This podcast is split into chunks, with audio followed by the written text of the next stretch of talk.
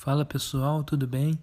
Boa tarde, bom dia, boa noite, seja lá o horário que você esteja escutando. É, Para quem não me conhece, sou o João Medeiros, eu faço letras na UFRJ, português e espanhol. E além disso, eu também sou ator formado, né? Fiz o curso profissionalizante e me formei no final de 2019. Eu acho que é interessante a gente falar um pouco sobre a gente para poder entender algumas questões que a gente vai discutir é, daqui a pouco nesse podcast. Primeiramente, eu quis escolher essa matéria optativa porque é sempre importante a gente estudar cultura e literatura, né? Tanto para a gente entender mais sobre a história, sobre os movimentos que ocorreram e para a gente se entender, né? E aí, dentro disso, eu sempre fui apaixonado por cinema, né? Pelo Brasil. Eu achei que fosse muito interessante para isso me ajudar, tanto como ator quanto professor, né? Então eu decidi, né? É, eu tive essa ideia, né? De escolher e optar por esse tema. E aí a gente tá, tá organizando, tá a gente está fazendo é, essa apresentação para vocês. E acho que o podcast fica bem mais interessante, bem mais gostoso, prazeroso, para a gente dialogar mais fácil, né? Para rolar um debate de modo mais, um pouco até mais informal, para quem está escutando, para compreender melhor e se sentir aqui junto, né? Com a gente. Então acho que é isso. E o cinema novo sempre foi muito importante. Ele, vocês vão perceber que ele está vivo em alguns aspectos até hoje porque influenciou muito, né? O nosso o nosso cinema brasileiro e até um pouco do nosso estilo de vida. Oi, gente, tudo bem? Eu sou a Milena Veloso. Assim como o nosso amigo João já se apresentou, eu sou estudante de letras da UFRJ, faço literaturas. Eu sou roteirista em formação pela Universidade de Michigan e escritora. Esse podcast é um trabalho que a gente já vem realizando para essa disciplina, né, de encontros de literatura e cultura. E uma das maiores influências para a gente tratar sobre a questão do cinema novo aqui no Brasil e suas influências foi, na verdade, a falta de valorização que a gente tem dessa cultura. Eu, particularmente, acho muito importante a gente ter esse debate, tanto dentro quanto fora das universidades, estabelecer sempre essas pontes, esses esquemas, essas influências, tanto dentro da indústria cinematográfica, quanto na literatura, quanto na própria vida. É, realmente, né? E o cinema novo conseguiu trazer esses debates, essas conversas e diversas reflexões, né? Sobre o nosso governo, nosso sistema, nossa sociedade de uma maneira geral a partir disso, né? Com seus filmes. E é meio triste, né? Porque muita gente não conhece essa história, né? Alguns filmes, né? Que são antigos, né? existe um preconceito ou, ou pouca acessibilidade, né? Para a população em relação a alguns filmes mais antigos, principalmente preto e branco. Que a gente tem que desmistificar isso, né? Fazer com que as pessoas assistam filmes bons de verdade, né? E existe esse estigma, né? Que os filmes brasileiros são, são um pouco envolventes ou, ou desafiadores. E, tipo, que os filmes são um pouco envolventes ou desafiadores. E, e, e não é assim, né? Até hoje mesmo a gente já pode ver diversos filmes brasileiros que, que conseguem ter um panorama é, positivo internacionalmente, né? Bacurau, A Vida Invisível, só do ano passado, mas se a gente for ver filmes realmente conhecidos, né, que o povo conhece, como é, Cidade de Deus, Tropa, Tropa de Elite, a gente sabe que é um filme, são filmes de qualidade, né? Então, é, é, a gente tem que entender que nossos filmes é, são produzidos de diversas camadas, para diversos públicos, e é assim que tem que ser. Agora a questão é quantos filmes e quais chegam para a população. Também é outra questão. Mas enfim, vamos lá. Vamos logo ao cinema novo. Para quem não sabe, o cinema novo surgiu lá para a década de 60, já para ter essa quebra mesmo, para ter um cinema diferencial um cinema que fizesse as pessoas pensarem de fato. E aí foi para ter essa, essa produção que fosse uma fuga daquelas de Hollywood que todo mundo já estava acostumado, convencionais. Sim, com certeza. E levando em consideração justamente essa fuga né, da estética, a gente pode dizer que surgiu esse modelo de cinema diferente, né, que é o cinema novo, não só pelas temáticas críticas, que estavam ali para representar justamente a realidade brasileira, né, as dificuldades, o, o outro olhar, além da beleza brasileira, né, das paisagens, o contraste com a fome, com a pobreza, com a violência. E se destaca também justamente por diferenciar a própria produção dos filmes. É isso, Milena. E sem contar que por se tratar de um movimento feito né, por jovens cineastas que estavam começando a sua carreira é, em ascensão ali para tentar fazer o seu nome, é, a sua própria trajetória, é, as produções na maioria das vezes eram de baixo orçamento e completamente independentes. E justamente por essa falta de recursos, a, a sede da crítica e liberdade artística, os, filmes surpreendiam né, os telespectadores. Né? As pessoas que assistiam, de fato, ficavam encantadas e com que elas não, não, não esperavam. Né? Isso que é bacana. Concordo, é. Não necessariamente a mesma temática, né? Mas eu entendo. Muitas vezes esses filmes abordam a mesma crítica, algumas críticas semelhantes. Mas é interessante que a maioria deles é, faz com que seja de forma diferente, né? Isso que é, que é bacana e, e realmente inovador. E, e, vale ressaltar né, que ainda com as dificuldades técnicas e financeiras e depois até de, de censura, né? Porque é, o cinema novo durou é, dos anos 60 até ali 70 e, e, e pouco, né? Antes da década de 80, enfrentando o, a ditadura militar. Então, também teve isso, né? Dá para perceber que esse desejo de usar o cinema como uma forma de denúncia, de, de expressão, era o que movia todos esses diretores e, e quem participava da, da, da, produção desse filme. Eu acho que até os atores mesmo ficavam até mais empolgados. Sim, João, sem dúvida. E falando em relação a, a essa questão política, né, e toda toda a censura, toda a necessidade da maior liberdade né, de expressão da crítica, da denúncia. A gente tem até o filme trabalhado em sala, O Terra em Transe, né, do Glauber Rocha, uh, uma figura ilustre nesse, nesse contexto aí do cinema novo, um dos maiores representantes do cinema novo. E a gente tem também Deus e o Diabo na Terra do Sol, né? Que é uma das maiores críticas, sim, se não a maior crítica do cinema brasileiro porque é um pedaço dessa história cinematográfica brasileira que não mudou. Ele, você pode ver uma crítica à religião, à fome, ao, ao alerta né, para o Nordeste, feito por um baiano. Glauber Rocha é baiano, então é uma visão quase que própria da situação, uma visão de pertencimento né, do Nordeste. E tem toda uma experiência através da música também, a Orquestra de Vila Lobos. A gente pode até assim, comparar, né? De certa forma, com o coro do teatro grego, que tem a questão toda da tragédia, né? E é tudo muito bonito, a trama, os personagens, a seca, a fome, o sujo, o limpo, a política, enfim, são muitas questões, né?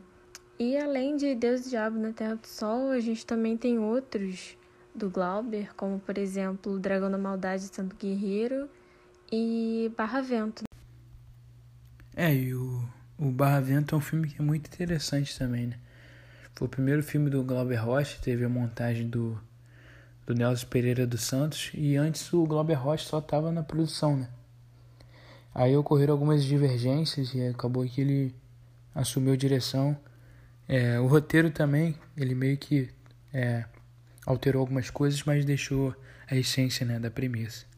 Mas enfim, o Barra Vento ele, ele consegue trazer é um choque cultural muito, muito bacana, porque ele mostra o homem né, que abandonou as suas origens para conhecer o mundo externo. E aí ele voltou cheio de certezas e apontamentos que não conversam muito com a cultura local, né? Isso me lembra muito o mito da caverna. E o que mais me atraiu foi, foi ver como a cultura, né, principalmente a música, a religiosidade, ela não, não só exerce um poder imenso sobre os personagens, né, sobre o pensamento de cada um deles, como também é, guia toda a narrativa, né, que tem suas transições rituais, com, com danças e músicas, músicas que são muito bacanas e, e mostram muito da cultura. Né. E até os conflitos do roteiro, né, são imersos na, né, nessa cultura, de forma que o Glauber faz, é, faz essa construção. Ali a cultura não é simplesmente uma imposição né, de terceiros, mas é algo que é, que é como se fosse que é, intrínseco é, à existência da comunidade. A luta do final, por exemplo, que eu não quero dar spoiler, mas ela poderia ser resumida a, a socos e ou facadas se transforma num belíssimo duelo de capoeira. Né? É, na cena da, da, da, capoeira é interessante de notar como o personagem se tornou estrangeiro em sua própria terra.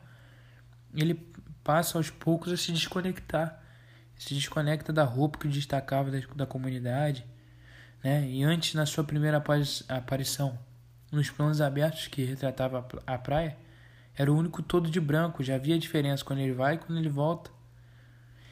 Já que quando luta, tira a camisa e deixa sua pele toda exposta como se o seu regresso é, o reinserisse aos poucos sua cultura novamente. Ele vai é, e quando volta já está totalmente transformado, né?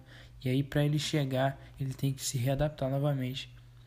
Então basicamente é isso. E Barra Vento é uma obra-prima, um filme que além de mitificar tudo que constitui religiões de origem africana, ele consegue tecer alguns comentários políticos precisos que ajuda a compor o cenário do Brasil naquele período, né? com uma visão fundamentalmente racista e escravagista. É, é uma porrada, né? O Antônio Pitanga está agora no, na Casa de Antiguidades, que também denuncia e mostra muitos aspectos do racismo, ele fez esse filme em 1962. É muito importante, inclusive, ressaltar que essa produção de Barra Vento foi feita pelo Nelson Pereira dos Santos, né, que é outro nome de peso dentro do cinema novo, além do Glauber Rocha, sem dúvidas, e constitui um dos cinemas inaugurais assim do, do da modernidade brasileira, do cinema moderno, né? Com Rio 40 Graus, que foi o primeiro longa-metragem dele lançado em 55. E a gente tem muita referência estética do neorrealismo italiano, né? Só que uma temática integralmente sem carioca. A gente realmente tem um, contraste entre a favela, o turismo, as influências portuguesas aqui na cidade, né? E muito bom, inclusive, assistir esse filme sendo carioca, que a gente vê as questões das paisagens, né? Muito bom ver o Rio Antigo, o Maracanã, a Quinta da Boa Vista, o Corcovado, a Praia de Copacabana, né? que é um, um dos cenários principais do filme. Acontece muita coisa, os meninos vendendo amendoim, né? A gente pode ver isso até hoje mesmo. E, e também foi influência para uma das maiores cenas do, do cinema brasileiro recente, né? Recente, assim, falando em relação àquela época, que foi Cidade de Deus. A gente tem a cena da galinha, né? Sem dúvidas foi outro marco também. É, e também tem o Rio Zona Norte, né? Que muita gente trata como se fosse um um dos menores filmes né, do Nelson, mas pelo contrário, talvez seja um dos maiores filmes até do cinema nacional, né? Porque é um filme que tem um, um realismo brasileiro que é bem consistente, né? Porque ele retrata tudo que, que a gente tem até hoje em dia, né? Que é a violência, a pobreza, é, e mostra muito o samba, né? Cantado de uma, de uma maneira muito é, real mesmo, né? É um filme que, que, que tem a tragédia do ser brasileiro, do existir brasileiro, da metrópole. Ele é irônico, é emocionante, triste, profundo e, e é muito sábio né? nesse, nesse uso da musicalidade do samba. Também talvez tenha uma das maiores atuações do Grande Otelo, né? Que também foi um ator genial, né? E eu acho que é isso. A parte mais triste da gente ver um clássico brasileiro pela primeira vez é, é ter menos um clássico do cinema brasileiro pra gente ver pela primeira vez. Sem contar que, além dessas duas produções né, que a gente acabou de comentar, é, temos o Vidas Secas. É, e é importantíssimo ressaltar Vidas Secas, né? Porque Vidas Secas, o filme é uma adaptação de uma obra literária é reconhecidíssima, uma das principais da história do nosso país, que é tocante e consegue honrar o livro. Tem uma qualidade gigantesca também, porque Vidas Secas é sensacional. Se não me engano, foi eleito pela Abracine. É, tá entre os 100 melhores filmes né, que, ela, que ela elegeu. E consegue abordar diversas temáticas, né? diversas reflexões a respeito da reforma agrária, desigualdade social, a miséria que cerca o nosso país e é super atual.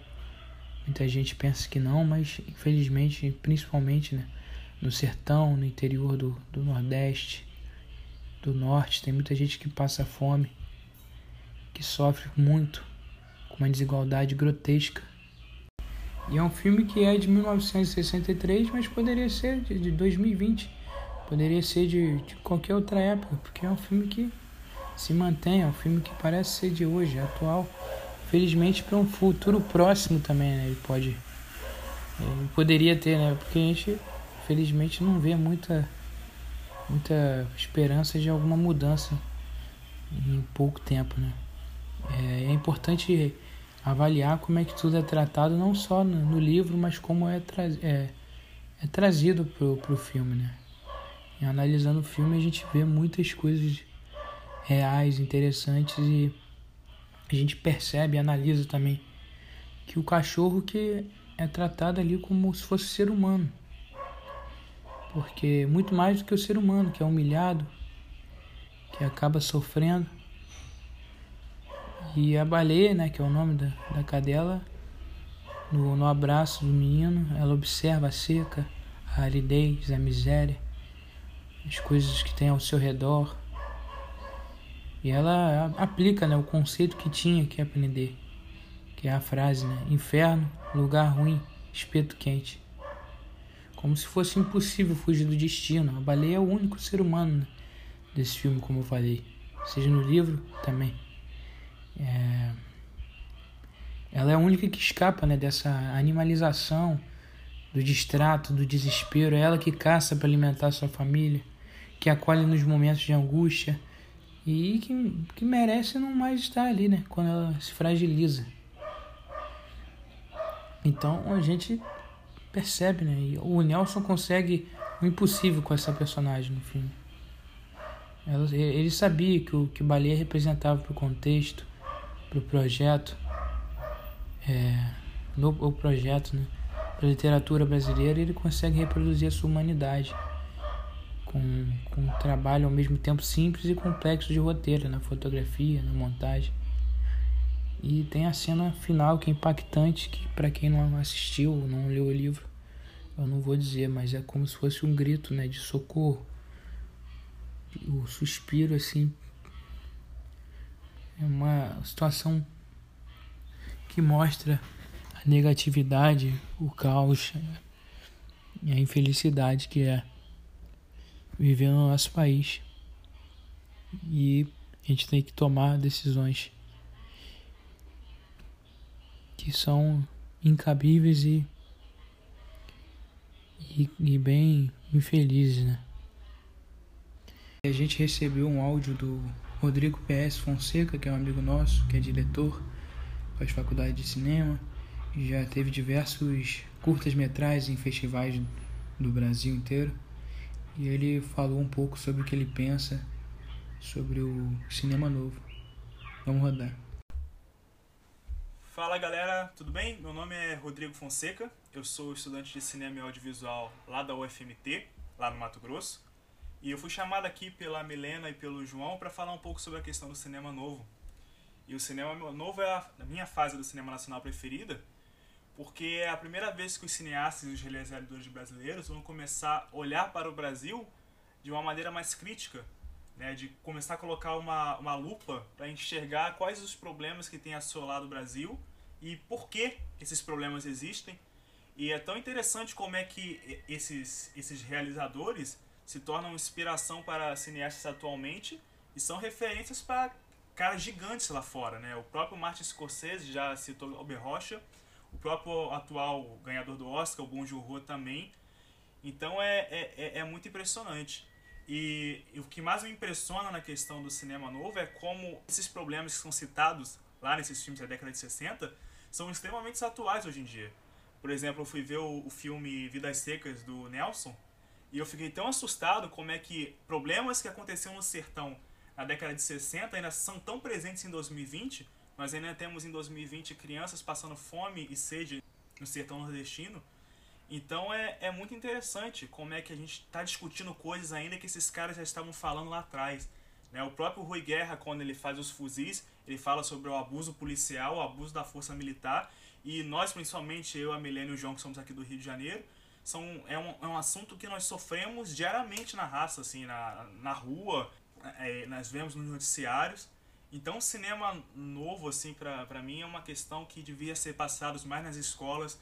Eu acho que toda escola devia passar Vidas Secas, toda escola devia passar Os Fuzis, toda escola devia passar Terra em Transe, porque são filmes que nos fazem questionar a, no a nossa vida atual, os problemas que nós fingimos não ver, né? E principalmente nos faz debater em como a gente resolve isso, né? E como a gente pode melhorar essas questões e por que, que o Brasil continua tão igual se nós já avançamos em diversos outros aspectos. Então é isso que eu quero deixar aqui sobre a questão do cinema novo. Recomendar filmes que para cinéfilos é até meio redundante, né? Mas claro, que é o Deus e o Diabo na Terra do Sol, é o Vidas Secas, é, o, é os Fuzis, é o Pagador de Promessas, que faz críticas assim que é, que é muito presente no nosso dia a dia nas questões religiosas. Então é isso, gente. Só vai atrás, vai na fé. A maioria desses filmes estão no YouTube. É acessível, hoje em dia é democrático para todo mundo. E vai que você não vai se arrepender. Certo? Abração. A gente agradece desde já a participação do Rodrigo. É muito importante, né, a gente ver jovens falando de, de cinema, ainda mais uma pessoa assim com tanta propriedade, né, já que que é estudante, a gente pode confiar mais ainda assim numa palavra técnica, né? Não só comentários a respeito de, de críticas ou opiniões, isso é muito legal. Eu espero que vocês tenham gostado do comentário dele, assim como a gente gostou. E retomando um pouquinho também, né, sobre, sobre a questão da crítica, da, da censura, que o Rodrigo falou, o João já tinha comentado antes, né, também a gente tem um filme que precede um pouco essa, essa época aqui do Brasil, né, da ditadura militar, que foi Os Fuzis, do Rui Guerra, né, que é um, contra... um filme que tem um contraste muito grande entre o documentário e o ficcional, porque nele a gente tem muitos pontos entre a cidade e o campo, essa, essa visão do sertanejo, né, dentro do filme, onde o camponês não tem voz ativa e não tem assim é, uma forma de expressão, mas o protagonismo é muito marcante. E desde já parece até uma previsão, né? A gente tem um autoritarismo, um heroísmo, assim, uma consciência dos soldados, dos homens e querendo controlar pessoas que mal sabiam falar, né? Isso é muito importante. Essa questão da, da coletividade, né, também é um passo importante para combater essas autoridades, essa força assim tão, tão presente, tão brusca. E isso é muito bem mostrado no filme pelo Rui Guerra. É, sem sombra de dúvidas, né? Os Fuzis é um filmaço, assim. E o Rodrigo também só citou grandes filmes, né? Citou sensacional Pagador de Promessas, né? que eu nem posso comentar direito aqui, porque senão eu vou me alongar bastante. Eu faria um podcast só sobre esse filme. Porque para mim é um dos meus filmes favoritos, talvez o maior filme da história nacional. Se não for, é um dos maiores, para mim, sei lá, entraria no mínimo no top 3, top 5 filmes brasileiros. Tá entre os meus filmes favoritos, assim, de modo geral, né? Porque fala sobre diversos aspectos, né? Principalmente sobre liberdade de expressão, é, respeito e desrespeito, desigualdade social, religião, fome, pobreza, miséria, etc. Mas, enfim, também não tem como a gente falar sobre todos os filmes e abordar é, tudo, né? É, também existiram outros grandes filmes né, que eu acho que foram é, importantes no cinema novo e vale a gente citar pelo menos. Né? É, a Falecida, que foi uma adaptação do, da obra do Nelson Rodrigues, O Desafio, que eu acho que se assemelha um pouco com Bravo Guerreiro, Terra em Transe, que também se assemelha um pouco. Deixa eu pensar, é, também tem mais filmes importantes, é, A Grande Cidade, Boca de Ouro, A Hora e a Vez de Augusto Matraga, e por último, mas não menos importante, o Macunaíma, né? Porque o Macunaíma, acredito eu que, claro, a maioria dos filmes ali, dependendo da série, idade, poderiam ser passados nas escolas. Mas o Macunaíma, além das reflexões, é uma obra é, que, que, consegue. É, o filme consegue resumir praticamente é, os movimentos literários que ocorreram no Brasil. Você consegue identificar o cubismo, surrealismo, que é o movimento dominante na obra, futurismo e até o dadaísmo, né? Uma fase modernista brasileira. É, é, o, o, e ainda tem uma grande influência do folclore brasileiro, que é o ponto alto do filme. O antropofagismo figurado e literal, referências a questões sociais importantíssimas como nacionalismo, história da formação do povo brasileiro, a, a nossa cultura e outros variados fatores que se eu fosse enumerar um por um, aí a gente ia ficar séculos aqui conversando. Mas é uma obra que é muito. é tão complexada que, que, que me fez amar mais a nossa literatura, né? É um riquíssimo trabalho. Então é isso, gente. Eu acho que é isso. Falando duas vezes é isso. Mas enfim. Eu acho que a gente conseguiu abordar, né? Os diversos filmes, explicar e falar um pouco do movimento e que ele influenciou, influencia até hoje em dia, porque é, além dos aspectos cinematográficos, nós também debatemos as mesmas temáticas, os mesmos assuntos que, que infelizmente se perpetuam no nosso país. Eu acho que quem quiser, é, a gente não tem como falar tudo, né? Para não ficar cansativo e também existem diversos pesquisadores que foram a fundo, então aconselho quem quiser para pesquisar mais sobre o cinema novo. Existem diversas entrevistas no YouTube. É, também ah, esqueci de falar para não não perder o fio da meada. O Macunaíma foi dirigido pelo Joaquim Pedro de Andrade, né, que era sobrinho do Nelson Pereira dos Santos. Isso é, isso é bem bacana, uma curiosidade legal. E também tem um curta dele que faz uma, uma referência e, uma, e um contraponto entre o Gilberto Freire e Manuel Bandeira. É bem interessante para as pessoas pesquisarem. É, podem procurar no YouTube o Poeta no Castelo, que é a parte do Manuel Bandeira, é a parte do Gilberto Freire. Eu acho que vocês vão encontrar juntos, também separados. Vale a pena ver de qualquer forma. Mas enfim, é isso. Eu estou muito feliz de ter gravado esse podcast. Obrigado pela oportunidade, obrigado Milena também. E, e aí, se quiser você fala alguma coisa, obrigado e tchau, gente. E finalizando aqui, né, nosso podcast, a gente pôde ver que, apesar de tudo, o movimento não acabou e nunca nem pode ser esquecido. E como diria Glauber Rocha, onde houver um cineasta de qualquer idade, de qualquer procedência, pronto a pôr seu cinema e sua profissão a serviço das causas importantes de seu tempo, aí haverá um germe do cinema novo. Gente, muito obrigada. É, em nome da dupla, né? A gente também gostaria de agradecer a oportunidade de participar da disciplina optativa de encontros de literatura e cultura para pensar o país. Agradecer esse tópico proposto pelo professor Luiz, né? De da gente poder ter mais contato com essa parte da cultura brasileira, de poder ter a oportunidade de pesquisar, de saber mais sobre. E isso com certeza agregou muito, muito mesmo pra gente. Muito obrigada, pessoal. Um beijo. Ah, e não se esqueçam de assistir os filmes, né? O que vocês mais se interessarem pelo que a gente tenha falado ou pesquisarem. Também é muito importante a gente valorizar o nosso cinema valorizem o cinema nacional, que não é só isso que está realmente no cinema. Que chegam na, nas grandes metrópoles, nos cinemas de shopping. Existem diversos filmes independentes de gêneros diferenciados que vale a pena ver. Não só os que estão repercutindo bastante na mídia, mas como é, nossos amigos que estão produzindo ou até mesmo filmes que não são tão conhecidos. Obrigado, gente. Valeu.